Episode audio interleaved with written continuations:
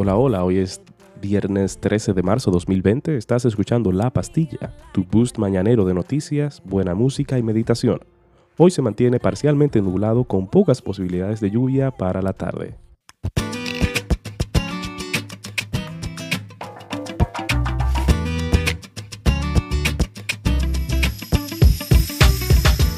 La esposa del primer ministro canadiense Justin Trudeau dio positivo en una prueba de detección del nuevo coronavirus.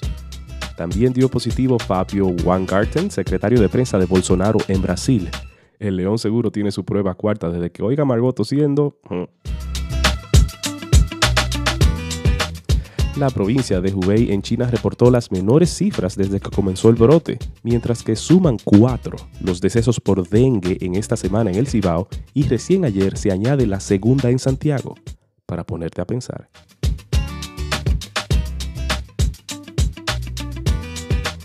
El gobierno de Reino Unido comenzará a aplicar un impuesto a los servicios digitales a partir del primero de abril. Óyeme, pero es vampiros que son.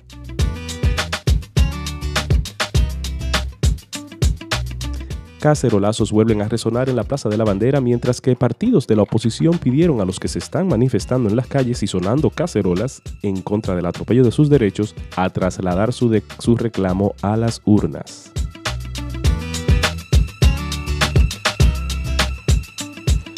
El país estrena a una procuradora para delitos electorales. Se trata de la magistrada Gisela Cueto, la cual dará asesoría y asistencia a 36 fiscalías del país, las cuales tienen por mandato de la ley investigar todos los delitos, incluyendo la violación a la ley del régimen electoral número 1519. Y nada, lávate las manos, ve a votar y vuelve a lavarte las manos. Buen fin de semana.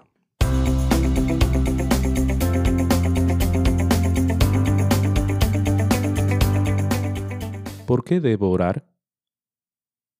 Nuestro Dios Trino es la comunión de amor santo entre el Padre, el Hijo y el Espíritu Santo. Juan 1.1, hablando de la relación entre el Hijo y el Padre, llama al Hijo el Verbo y dice que el Verbo era Dios. Esto muestra la comunión personal que comparten las personas de la Trinidad y este tipo de intercambio implica hablar.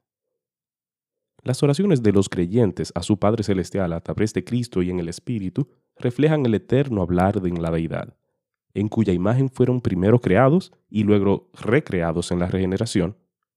Oramos porque fuimos hechos para tener comunión con Dios. Desde el principio, el pueblo de Dios ha sido llamado a la oración.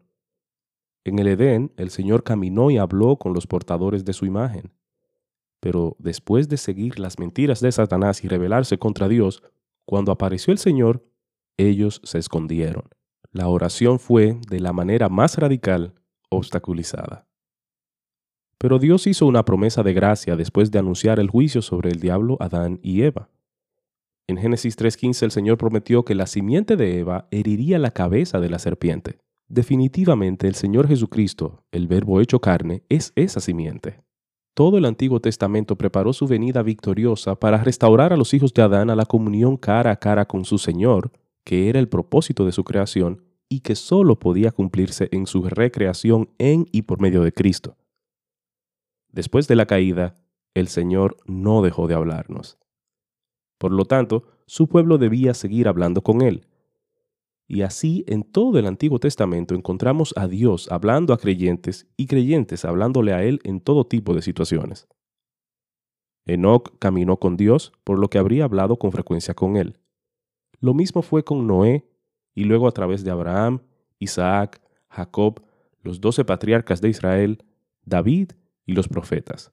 David en particular proveyó en el libro de los Salmos un registro muy honesto de las oraciones de los santos en sus fortalezas y en sus pecados, en sus alegrías y en sus penas. Las oraciones y alabanzas, las confesiones de pecado y las alegres declaraciones de fe de los salmos han informado a todas las ramas de la iglesia. El Salmo 27, verso 8, resume ambos lados de la oración. Cuando dijiste buscad mi rostro, mi corazón te respondió, tu rostro, Señor, buscaré. Oramos porque Dios nos llama a hablar con Él, y los corazones creyentes no pueden hacer otra cosa que responder, incluso cuando no estamos seguros de qué decir. Nuestras oraciones son dirigidas por el Espíritu Santo, de modo que, incluso cuando no sabemos cómo orar, el Espíritu hace eco en nosotros de las intercesiones de Cristo en el cielo.